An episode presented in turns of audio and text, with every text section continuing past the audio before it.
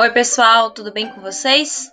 Bom, no nosso vídeo anterior, no nosso screencast, a gente falou um pouco sobre as funções da água. Falamos também sobre os aspectos que estão relacionados à mudança na perda hídrica, né? Quais os fatores que estão relacionados a, essa, a alterações na perda hídrica. E durante o exercício, nós também falamos sobre as implicações dessas perdas sem reposição. Nesse podcast, nós vamos falar um pouco, então, sobre alguns fatores ambientais que estão relacionados à diferença nesse processo de termorregulação. Vamos lá?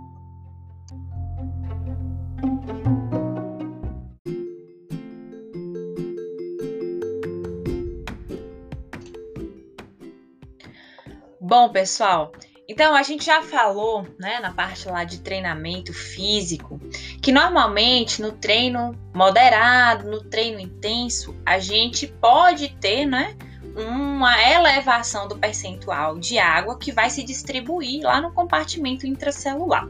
A gente falou que nesses compartimentos, durante a atividade física, tanto intracelular quanto extracelular, ocorre uma dinâmica de troca. Né? Então eles nunca vão ficar parados, essa água, esse líquido, ele nunca vai ficar parado num lugar só. À medida que a gente exercita né, é, esses tecidos, a gente vai ter uma dinâmica de saída desse, desse líquido de dentro da célula para fora da célula. Em algum momento, a entrada de líquido para dentro da célula, da célula. Então, existe uma dinâmica. Se a gente pensar em um indivíduo treinado, um indivíduo que pratica uma atividade física e que naquele dia é, ele está numa atividade entre moderada e intensa, o percentual de água que se vai lá se distribuir no compartimento intracelular vai ser maior. Por quê? Porque a gente precisa pensar na quantidade de massa muscular que esse indivíduo tem. Normalmente, em determinadas atividades, né, a gente tem um aumento do é, das células, né? Um, um, aumento em quantidade, né? A gente tem a hipertrofia, a gente tem hiperplasia dessas células. Então, nesses processos, a gente acaba tendo um acúmulo de água também. Né? Vale lembrar que em todas as células a gente tem água é, intracelular. Então, com, a, com as células que formam o músculo, não é diferente. Né? Então a gente tende a aumentar o percentual de água justamente porque a gente tem um maior conteúdo também de massa muscular. Só que, pensando nessa condição, a gente precisa observar que, em contrapartida, né, num exercício físico intenso, é, essa água ela é desviada temporariamente lá para o plasma e para o espaço intersticial, certo? Então, a gente acaba tendo, né, o que a gente a, a, gente tem a promoção do que a gente vai chamar de pressão hidrostática. O que é que significa isso? É a força, né, exercida pela água. Então, a água está saindo do meio intracelular e indo para o meio extracelular. Então a gente acaba tendo aí um aumento de pressão hidrostática, porque se a água sai de um meio e está entrando no outro, a gente precisa pensar que esse meio agora com uma quantidade de água vai precisar se adaptar para receber esse, esse conteúdo. Então a gente tem o que? Um aumento da pressão da água intracelular, exercendo aí né, uma força sobre a parede dos vasos sanguíneos. Então isso faz com que haja um aumento de pressão hidrostática, certo? Entendendo esse processo, que é o processo de sudorese normal, de perda hídrica, né, que nós normalmente vamos ter durante a atividade física. Nós já falamos, inclusive, que esses processos eles podem ter alguns interferentes. Nós já tratamos disso em outra oportunidade. Mas aqui nós vamos falar de um interferente importante, que é o interferente ambiental. Então, o indivíduo que faz musculação em Salvador, né, ele tem um tipo de perda totalmente diferente de um indivíduo que faz o mesmo exercício, que tem as mesmas características aqui em Vitória da Conquista.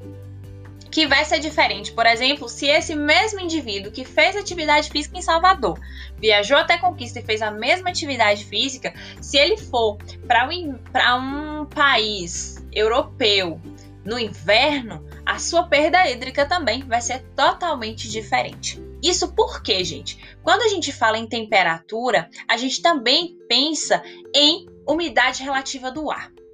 Vamos pensar em uma determinada condição. Se a gente tem uma, uma umidade relativa do ar de 100%, vocês devem ver aí nos jornais, né, nas reportagens, sempre essa umidade relativa do ar apresentada em porcentagem. Então, a umidade está 75%, a umidade está 15%, a umidade está 30%.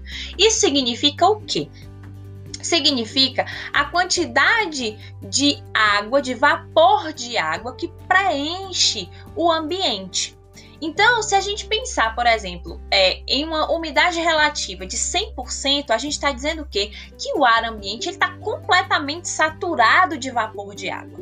Né? Então, se a gente pensar nessa condição, o indivíduo né, que está lá fazendo atividade física numa umidade altíssima, ele vai ter no seu organismo não é, um acúmulo, por exemplo, de líquido na superfície cutânea. Como a gente tem vapor de água né, circulando no ambiente, então a gente precisa pensar que não vai existir evaporação. A termorregulação ela tem uma função muito importante, que é a função de fazer com que o organismo perca um pouco da temperatura né? Ou seja, que haja um resfriamento do corpo para que a temperatura ela fique mais amena, né? Uma vez que nós estamos trabalhando metabolicamente ali, a gente tem um aumento de temperatura metabólica e a tendência é que ela aumente cada vez mais. Se a gente não tem mecanismo de termorregulação, o que, é que vai acontecer? A gente vai aumentando temperatura, aumentando temperatura até que o nosso organismo não vai funcionar mais. Então, o primeiro resfriamento, a primeira fonte de resfriamento é a perda de água. A partir do momento que a gente perde essa água, né, através do suor. Qual é a intenção? Que nesse processo de evaporação dessa água ocorra o processo de resfriamento. Mas para que essa água evapore, ela vai sofrer o efeito dessa umidade relativa. No nosso exemplo, com a umidade relativa de 100%, não há resfriamento do indivíduo. Né? Não há espaço para evaporação. Por quê? Porque o ambiente já está saturado de vapor de água.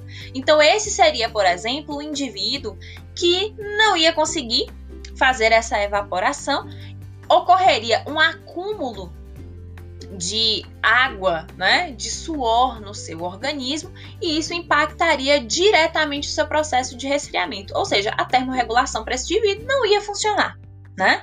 Então, em ambientes muito úmidos ou cuja umidade relativa do ar é muito alta, o processo de termorregulação pode ser um processo mais difícil, tá? Então, por isso que a gente precisa pensar que nesses ambientes, né, onde a umidade relativa do ar é muito alta, a gente precisa, né, ele vai ter perdas, mas não vai ter uma regulação efetiva a partir da evaporação de água. O nosso organismo consegue fazer termorregulação mais é, facilmente em ambientes mais secos. Por quê? Porque no ambiente mais seco, a gente não tem tanto vapor de água preenchendo o ambiente e por conta disso, aquele suor que normalmente vem, né, que a gente sente, é um suor, um suor que normalmente evapora. E eu vou dar um exemplo interessante é, da gente quando sai daqui de Conquista e vai para Salvador. Né? Eu acho Salvador uma cidade ótima, adoro Salvador.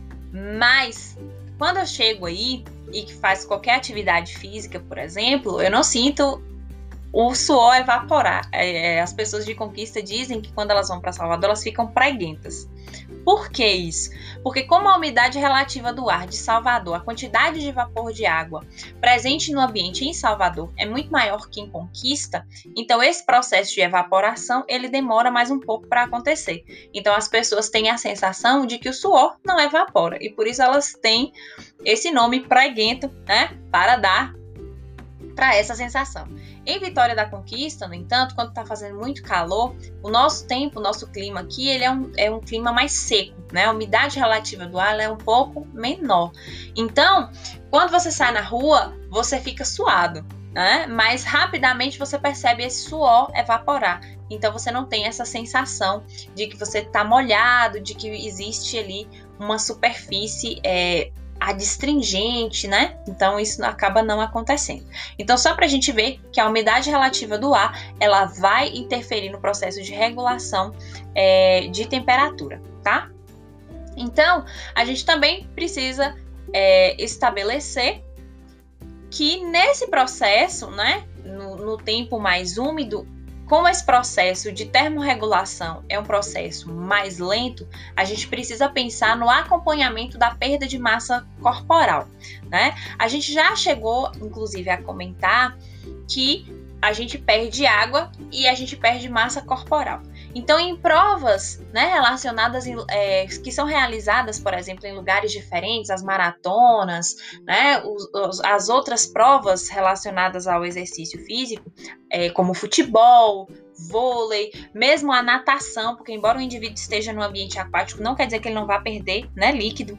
Então, a gente precisa. O que, que é interessante a gente acompanhar, gente? Perda de massa corporal porque a perda de massa corporal ela está intimamente relacionada com a perda de água no nosso organismo. Quanto mais o indivíduo perde massa corporal, significa que ele também perdeu uma quantidade de água que depois vai precisar ser reposta, tá certo? Então, como educadores físicos, essa percepção de perda de massa corporal vai ser extremamente importante para a gente poder calcular a quantidade de água, a quantidade de líquido que esse indivíduo precisa ingerir para que ele não fique desidratado ou então para que ele não venha a ter nenhuma complicação relacionada aí a ao desequilíbrio hidroeletrolítico. Professora, mas o que é equilíbrio hidroeletrolítico? É, nós vamos falar sobre isso lá na nossa aula teórica. Não percam, vai ser extremamente importante para a gente entender esses processos, tá? Até lá!